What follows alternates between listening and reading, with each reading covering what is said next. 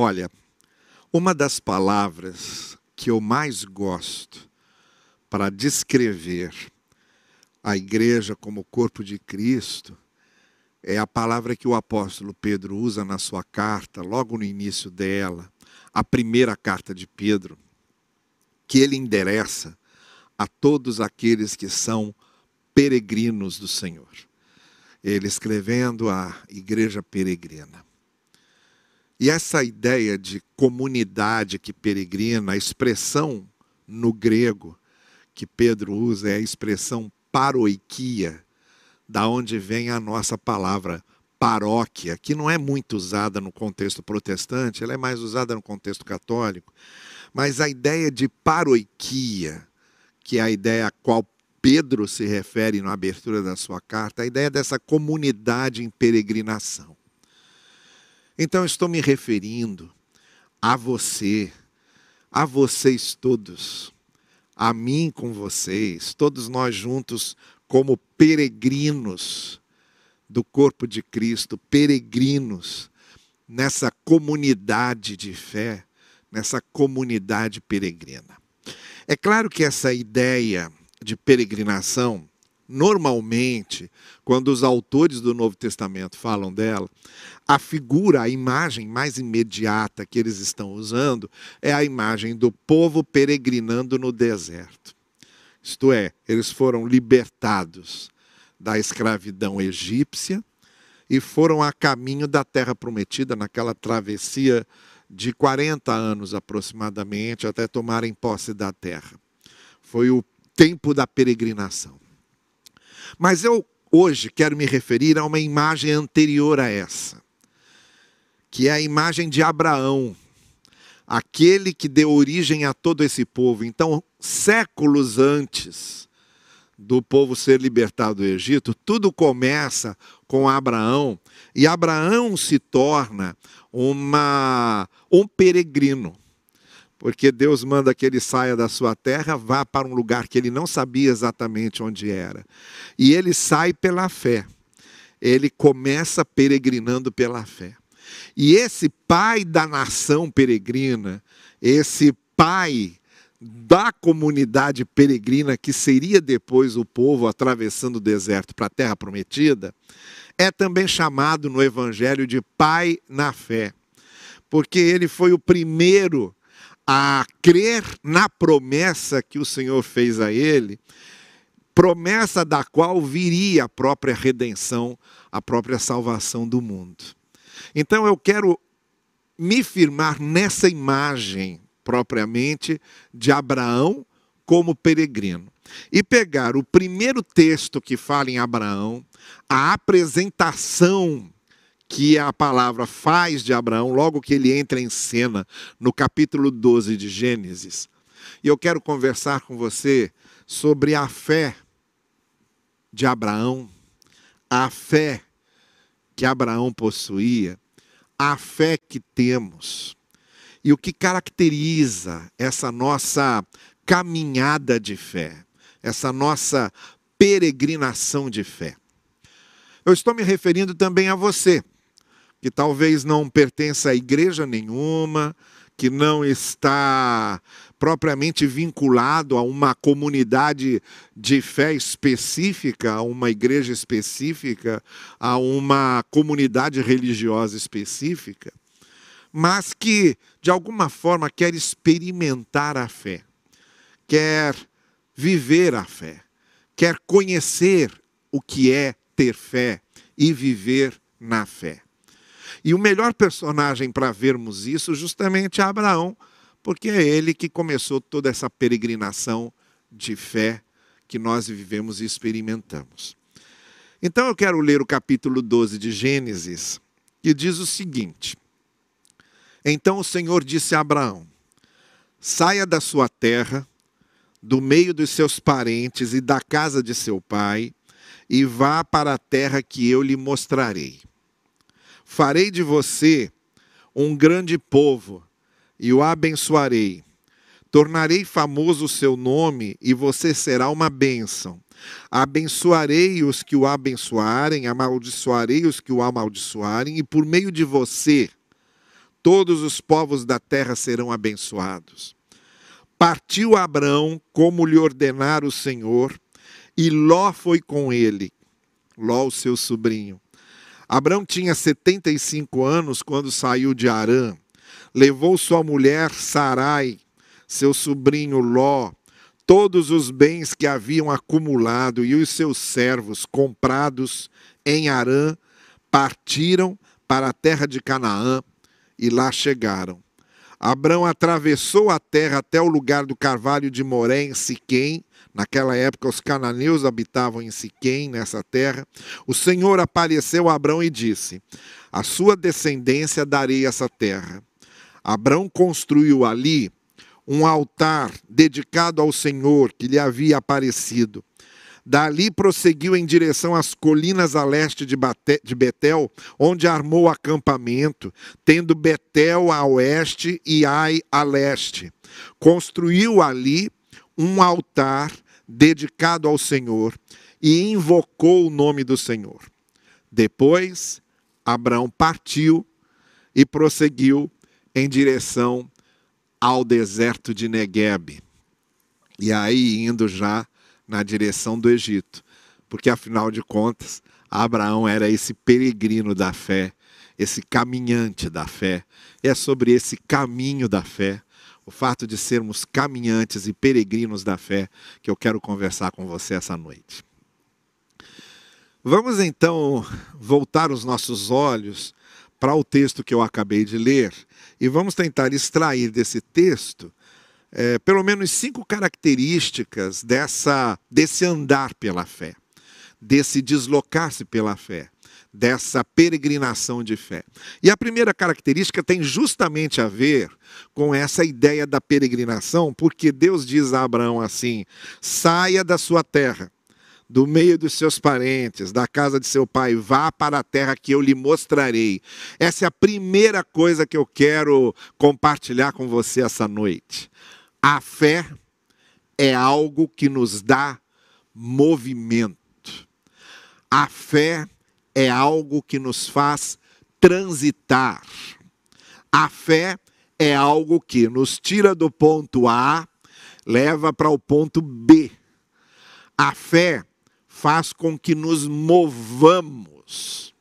Essa é a grande primeira característica de uma vida de fé que é o fato de nós mudarmos as coisas, que é o fato de nós não só sermos transformados, porque a fé nos transforma, ela nos tira de uma situação em que estejamos, como aconteceu com Abraão, daquele, daquela circunstância, daquele contexto, daquele local em que Abraão estava instalado, e o leva para o cumprimento dos propósitos de Deus, porque a fé causa esse tipo de transformação. A fé causa essa movimentação do ruim para o bom. Mas não só do ruim para o bom, porque Abraão foi levado a Canaã. Quando ele chegou lá, Deus disse a ele: ó, essa terra que você está pisando vai ser dos seus descendentes. Então eu tirei você de lá para trazer você aqui para mostrar o meu projeto, para mostrar o meu propósito, para mostrar o meu plano. Então Deus nos tira do ruim para o bom, mas não só isso. Deus também nos tira do bom para o ótimo. E Deus também nos tira do ótimo para o excelente.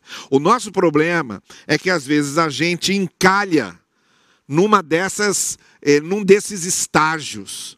É, a gente alcança o bom e se conforma com o bom, e deixa de alcançar o ótimo. Ou então a gente está no ótimo, se conforma com o ótimo e deixa de alcançar o excelente. Olha, a vida de fé é uma vida de transformações constantes de transformações constantes para melhor, de transformações constantes para cima. Então, Deus, a partir do momento em que a gente crê, a nossa vida de fé começa a ser uma vida de movimento, de transformações, de mudanças. A fé não é algo que nos paralisa, não é algo que nos instala, não é algo que nos enraiza. A fé é uma motivação, é um impulso para seguirmos adiante, porque afinal de contas, como Abraão foi, nós somos peregrinos e nós somos de uma comunidade peregrina, que é a comunidade da fé. A fé faz com que Deus vá trabalhando conosco. A fé faz com que a gente se sinta conduzido por Deus. Deus disse a Abraão: a terra que eu vou mostrar para você. A fé coloca você no sentimento e na experiência de que você não está sozinho aqui, de que há alguém que está cuidando de você, há alguém que está encaminhando você, há alguém que está dirigindo e conduzindo você, direcionando você para essas mudanças, para essas transformações, porque fé é movimento. Então, essa é a primeira coisa que eu queria dizer para você. Se você realmente tem fé e quer experimentar a fé, você precisa estar preparado para essas mudanças que Deus vai causar na sua vida. Mudanças de ruim para o bom, mas que quando você chega no bom, Deus não está satisfeito com isso, Ele quer, quer que você vá para o ótimo, e quando você está no ótimo, Deus também quer que você vá para o excelente, e por aí vai.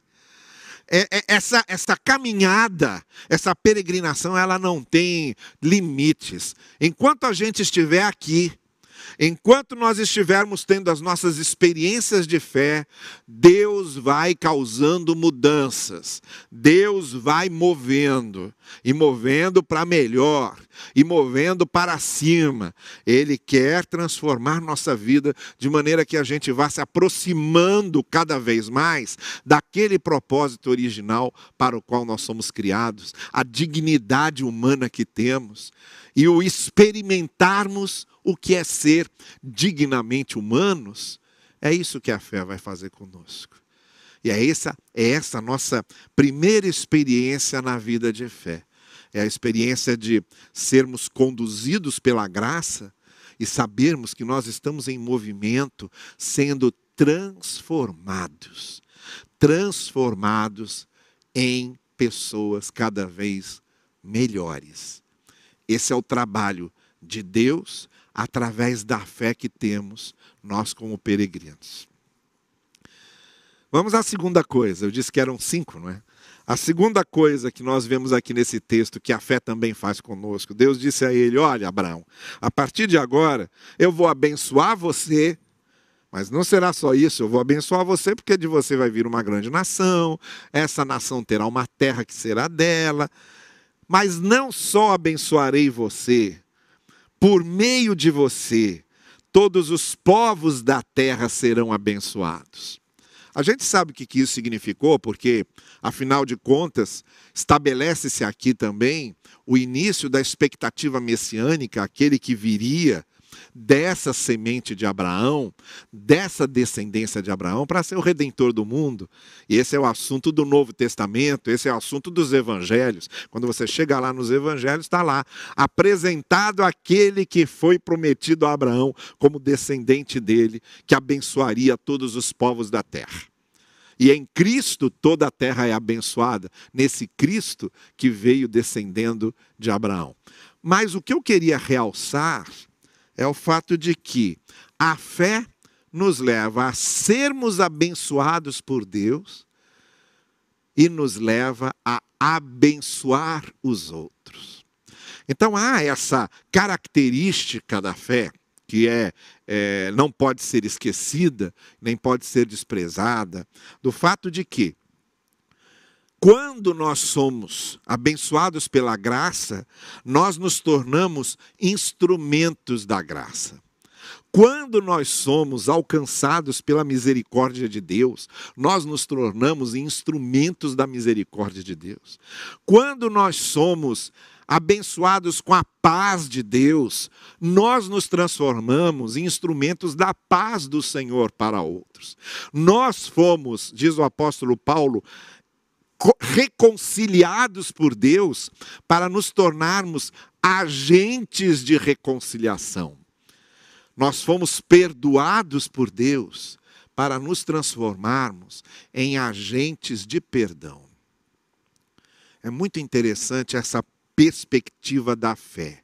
Porque ao mesmo tempo que a primeira perspectiva da fé mostra que fé é transformação, é uma mudança contínua, não é? Uma fé não é uma coisa que te deixa é, paralisado, estagnado, ela vai mudando você para melhor. Então, junto com essa perspectiva da fé, de movimento, de mudança da vida para melhor, do caráter para melhor, é, do que somos para melhor, junta-se essa segunda característica, que é extremamente solidária, que passa a ter os olhos voltados para o outro. Porque a partir do momento em que nós temos a experiência da fé na graça de Deus e olhamos para Deus, essa fé faz com, que nós comecemos a olhar para o outro. Foi a mesma coisa que aconteceu na queda. Se você prestar atenção, logo depois da narrativa de Adão e Eva do paraíso, né, eles perdendo a comunhão com Deus e perdendo a, a graça de Deus, ah, ocorre o assassinato de Abel por Caim. Caim matando o seu irmão Abel. Então vejam, depois da narrativa que mostra o rompimento da relação com Deus, vem a narrativa do rompimento da relação com o outro. Então, quando Deus conserta as coisas, ele faz a mesma coisa. Agora ele conserta a nossa relação com ele para consertar a nossa relação com os outros. Por isso que Deus está dizendo a Abraão: olha, eu vou abençoar você e você vai ser uma bênção para todas as nações. Não adianta nada nós conhecermos a graça de Deus, conhecermos a misericórdia de Deus e não nos transformarmos nesse elemento de graça e de misericórdia para o outro. Então a fé, em primeiro lugar, ela é movimento, ela é esse movimento de transformação é uma experiência transformadora na vida que vai nos transformando em pessoas melhores, Preste bem atenção nisso. Se você diz que crê e não está sendo transformado numa pessoa melhor, comece a repensar a sua fé, porque pode ser um monte de coisas. Você pode estar acostumado com igreja, você pode estar acostumado com religião, você pode estar acostumado com a tradição religiosa, você pode achar bonita a ideia da fé, mas não está tendo experiência de fé. Porque a experiência de fé, ela é uma mudança constante, uma transformação contínua. Se a sua vida não está melhorando, e eu não estou falando em termos materiais, porque eu não estou dizendo, como muitos ensinam, que a gente vai melhorando, vai ficando mais rico. Não tem nada a ver com isso. Eu estou falando de uma outra riqueza, que é a riqueza do caráter, a riqueza das virtudes. Se você não está se transformando numa pessoa melhor e diz que crê, aí eu lembro você é, de Tiago, quando Tiago diz, Tiago diz: olha, o diabo também crê. O diabo também crê que Deus é um só e estremece. Esse tipo de fé, que é um tipo de fé só teórica, é um discurso de fé, é um, uma intelectualização da fé, isso o diabo também tem. Se a sua fé não é uma fé transformadora, não, tá você, não está fazendo você se transformar numa pessoa melhor. Se você era, por exemplo, uma pessoa que se tinha, tinha muita inveja, se não está transformando você numa pessoa menos invejosa, se você tinha prazer de caluniar os outros, se não está se tornando uma pessoa menos caluniadora, menos maledicente, sabe? Menos difícil, menos arrogante, menos egoísta. Se a fé não está fazendo isso com você, comece a questionar a sua fé. Porque a fé é esse movimento para melhor. Segundo, a fé é uma experiência com a bênção de Deus que nos faz abençoar os outros. Então a fé tem essa dupla perspectiva. Ela é o olhar em Deus e é o olhar no outro. Ela é o experimentar o perdão e saber perdoar. Você será uma bênção porque eu vou abençoar você. Essa é a segunda característica da fé. A terceira característica da fé vem logo em seguida, quando diz que então Abraão reuniu ali o seu sobrinho Ló, reuniu a sua mulher Sara, pegou tudo que ele tinha, saíram em direção aonde Deus queria que eles fossem. Olha, a fé necessariamente tem que ser algo que me leve a ser uma pessoa melhor para minha família, para os meus, para aqueles que convivem comigo. Depois da experiência que Abraão teve com Deus, imediatamente ele estendeu essa experiência com Deus a Sara, que aqui ainda se chamava Sarai, como Abraão também aqui se chamava ainda Abrão, e ao seu sobrinho Ló. Ou seja, o círculo mais imediato onde a nossa fé chega e deve chegar é no círculo daqueles que convivem comigo, de modo mais íntimo, de modo mais próximo. O meu próximo, a quem eu devo amar, ame a Deus, diz a lei, e ao próximo como a si mesmo. O meu próximo, mais próximo, é aquele que mora comigo. Depois de contemplar o propósito de Deus, Abraão volta-se para o seu círculo íntimo mais imediato. Abençoaria os outros, mas primeiro vai abençoar ali, o ambiente familiar, que é onde a sua fé começa a agir primeiro. Aquele que não é capaz de amar o próximo, que mora com ele debaixo do mesmo teto, é muito difícil que ele consiga amar de fato o próximo mais distante. Nos evangelhos a gente vê certas narrativas em que Jesus Cristo, depois de fazer uma cura, quando ele, por exemplo, curou um, leproso, quando ele deu vista a um cego e coisas desse tipo, em vários casos Jesus diz: agora vai e volta para sua família. Vai, retorna para os seus, conte para eles lá o que aconteceu com você. Mostre para eles lá como você mudou, como você foi transformado. O primeiro círculo onde Deus quer usar sua vida para abençoar as pessoas é a sua casa, é a sua família, são seus pais, são seus filhos, é seu cônjuge, esses são seus alvos principais. Você precisa ser um pai melhor, uma mãe melhor, se você está experimentando a fé. Você precisa ser um marido melhor, uma esposa melhor, se você está experimentando a fé. Você precisa ser um filho melhor, uma filha melhor, se você está experimentando a fé. Você precisa ser um irmão melhor, uma irmã melhor, se você está experimentando a fé.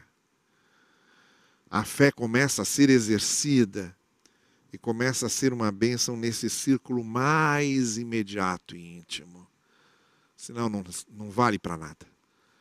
Se você não é uma bênção a partir da sua própria família, não adianta ser uma bênção fora. Se a sua família não se sente abençoada por você, de nada adianta pessoas de fora acharem que você é uma bênção. O primeiro círculo que você tem que abençoar é a sua família. Seja, portanto, uma pessoa melhor, primeiro e mais imediatamente, para esses que moram com você os seus próximos mais próximos. É aí que começa uma verdadeira experiência de fé. Então, para a gente não perder o, o, o, fio aqui da, da meada, aqui a, a, o traço principal da nossa reflexão. Eu estou falando sobre essa fé dos peregrinos. A fé de Abraão que nos serve como um exemplo de fé e de vida de fé. E o que aconteceu com Abraão deve acontecer com a gente. Primeiro, uma fé que move, que transforma, que muda para melhor, que nos faz transitar para melhor. Se você não está mudando, questione a sua fé. Segundo, a fé que, diante da bênção de Deus, se torna uma bênção para outros. Se você não está sendo uma bênção para outros, questione a sua fé. Repense a sua fé. Terceiro, eu começo a ser melhor no meu ciclo mais íntimo e imediato de convívio, que é o meu círculo familiar. Se você não está começando lá, dentro da sua casa, a ter uma vida melhor e a ser uma bênção para eles, questione a sua fé. Questione a sua fé e reavalie a sua fé. A quarta coisa que aconteceu é que aí Abraão, chegando lá na terra, de Canaã, naquele lugar em que Deus disse que, olha, essa terra vai ser dos seus descendentes, daqueles que vão vir de você. Então o texto diz que Abraão então fez ali um acampamento, construiu um altar dedicado ao Senhor e invocou o nome do Senhor. Fé também é uma relação autêntica verdadeira, de coração com Deus. A fé não pode depender apenas das instituições. A sua fé não pode depender só do templo, do domingo, do pastor, do culto, da ceia do batismo. Sua fé não pode depender só disso. Você tem que erguer seus altares pessoais. O altar pessoal seu. O meu altar diante do Senhor. O que é que eu estou querendo dizer com isso? Eu quero dizer com isso que na vida e na experiência de fé há uma experiência de coração verdadeira, autêntica, sincera, de relação com Deus. O meu altar está aqui. Antes de cultuar com a igreja, eu já cultuo no meu coração. Antes de servir a Deus na igreja, eu já sirvo no meu coração. Antes de ofertar para o Senhor, para o serviço de Deus, eu sou uma oferta para Deus. Porque tudo começa no altar do meu coração. Abraão ergueu o seu altar pessoal. E nós precisamos erguer o nosso altar pessoal. A fé não depende só desses ritos e liturgias que também servem e são úteis muitas vezes para alimentar nossa fé, para incentivar nossa fé, sabe? Para impulsionar nossa fé. É claro que a comunhão com a igreja, a participação no culto coletivo. É importante. Esse momento aqui agora, a gente não está podendo estar presencialmente aqui, mas esse momento aqui agora, em que você está aí, ouvindo essa palavra, ouvindo esses cânticos, orando comigo, esse é o momento em que está ajudando a impulsionar sua fé. Claro que isso é importante, óbvio que sim. Mas o que eu estou dizendo é que isso não basta antes do altar coletivo, antes do altar comunitário, é preciso que você faça o seu altar pessoal, o altar do seu coração. Aí eu pergunto para você, como você tem vivido esse altar do coração? Você tem a sua experiência pessoal com Deus? a sua devoção própria. Você tem aquele momento em que você para para refletir na palavra, para falar com Deus, para derramar o seu coração diante dele. Você tem as suas reflexões pessoais sobre o que Deus tem feito na sua vida, o que você tem aprendido nessa caminhada de fé. Você tem aquilo que você faz e que não depende da igreja, você está fazendo no seu trabalho, você está fazendo na sua vizinhança, você está fazendo, de alguma forma, uma atuação pessoal, algo pessoal que você está fazendo, um projeto seu pessoal para o reino de Deus.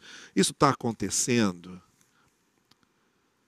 Olha, nós precisamos erguer os nossos altares pessoais, o altar pessoal do nosso coração. Então a fé é esse movimento que nos faz melhorar, a fé é diante da bênção de Deus nos tornarmos bênção para o outro, a fé é vivermos a fé a partir do nosso círculo mais íntimo de convívio, que é a nossa família, o nosso lar, e a fé é essa experiência de erguermos o nosso altar pessoal diante de Deus. Então agora eu vou, eu vou encerrar falando da última coisa. Aí no verso 9, que foi o último versículo que lemos, o texto diz assim: Depois Abraão partiu e prosseguiu em direção ao Negueb, ou deserto de Negueb, ou deserto do Negeb, que ficava ao sul, a caminho do Egito, para onde Abraão agora estava indo. E o versículo seguinte desse capítulo 12 vai dar a seguinte informação: houve fome naquela terra.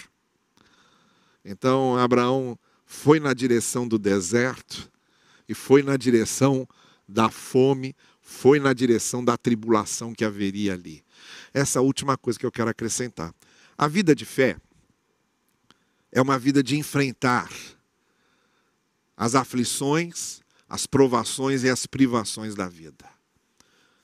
Como eu já disse aqui várias vezes, a fé não vai colocar você num cais, numa bolha, numa redoma. Não.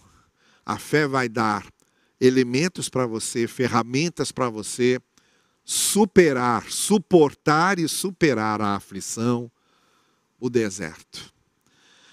Veja, Abraão ergueu o altar diante de Deus e foi para o deserto. E foi enfrentar aquele momento de fome, de aflição, de tribulação, de pandemia, de desemprego, de crise financeira, de instabilidade econômica, de instabilidade política, de injustiça, de violência no mundo. Foi lá.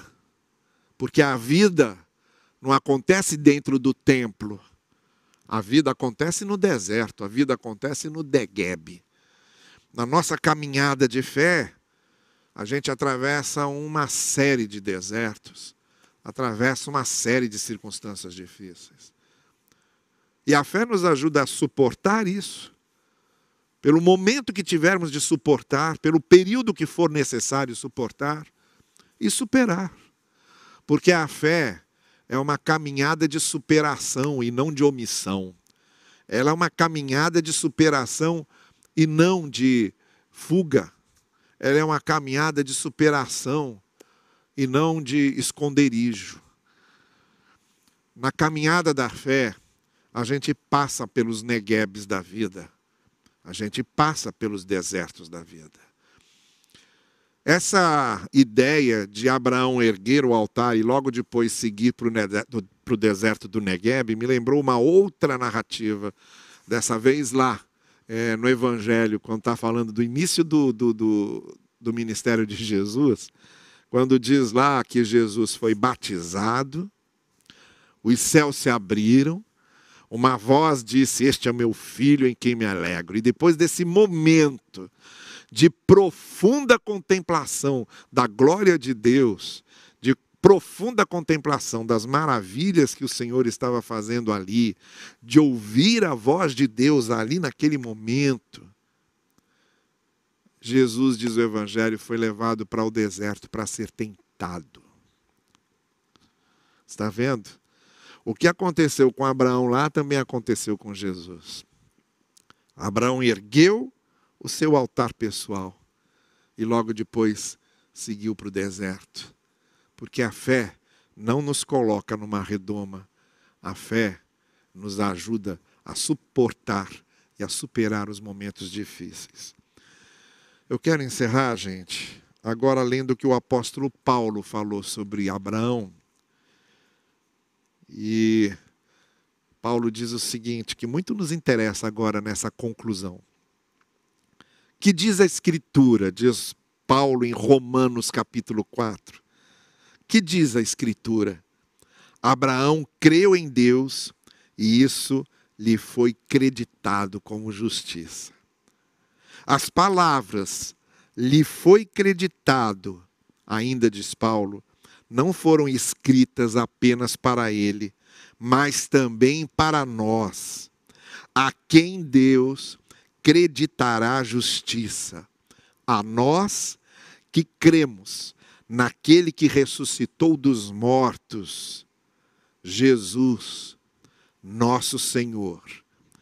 Ele foi entregue à morte por nossos pecados e ressuscitado para a nossa justificação. O mais bonito de tudo isso é que Abraão estava antecipando o que ia acontecer conosco em Cristo. Abraão foi justificado pela fé, isso lhe foi creditado como justiça, porque ele creu, porque ele teve fé.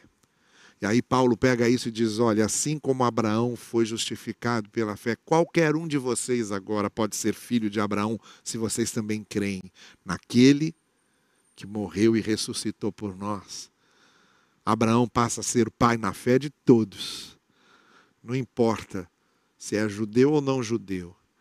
Não importa de onde venha, quando estamos em Cristo, nós estamos vivendo o que Abraão viveu. E assim como ele foi justificado, nós também somos justificados. A fé move a nossa vida para melhor. A fé nos faz ser uma bênção para outros. A fé, ela nos leva a sermos pessoas que abençoam a vida do nosso círculo mais íntimo, que é a nossa família. A fé faz com que nós ergamos o altar do nosso coração, o nosso altar pessoal a Deus. E a fé nos ajuda e nos impulsiona a vencer os desertos e os neguebes da vida. Mas principalmente, como diz o apóstolo Paulo, essa fé em Cristo acontece assim, porque nós nele somos justificados quando cremos. Mais do que tudo, a experiência da fé verdadeira em Cristo nos leva à mesma justificação que Abraão teve. Justificado diante de Deus, nós todos justificados diante do Senhor pela fé em Cristo. Que assim seja e que Deus assim abençoe as nossas vidas.